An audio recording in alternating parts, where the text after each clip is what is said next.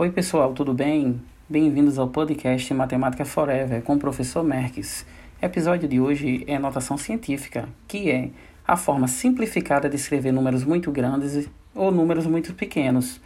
Ela é muito utilizada na astronomia, na física e na química, pois podemos representar números de molécula, números de átomo ou distância entre corpos, também outras medidas, né?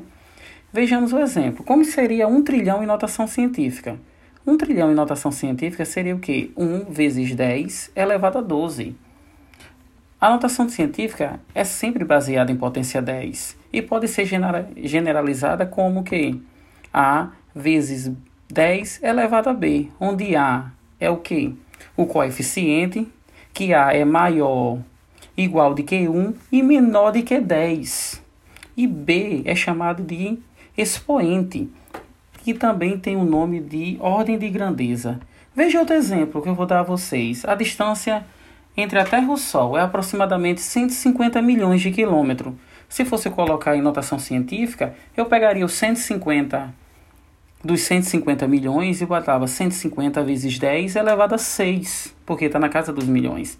Mas ainda não é o meu menor número. O meu menor número seria o quê? 1,5 vezes 10 elevado a quanto?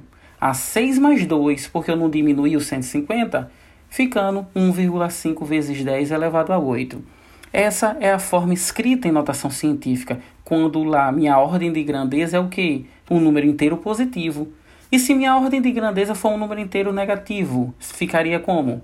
Um exemplo para vocês, ó, 0,0003.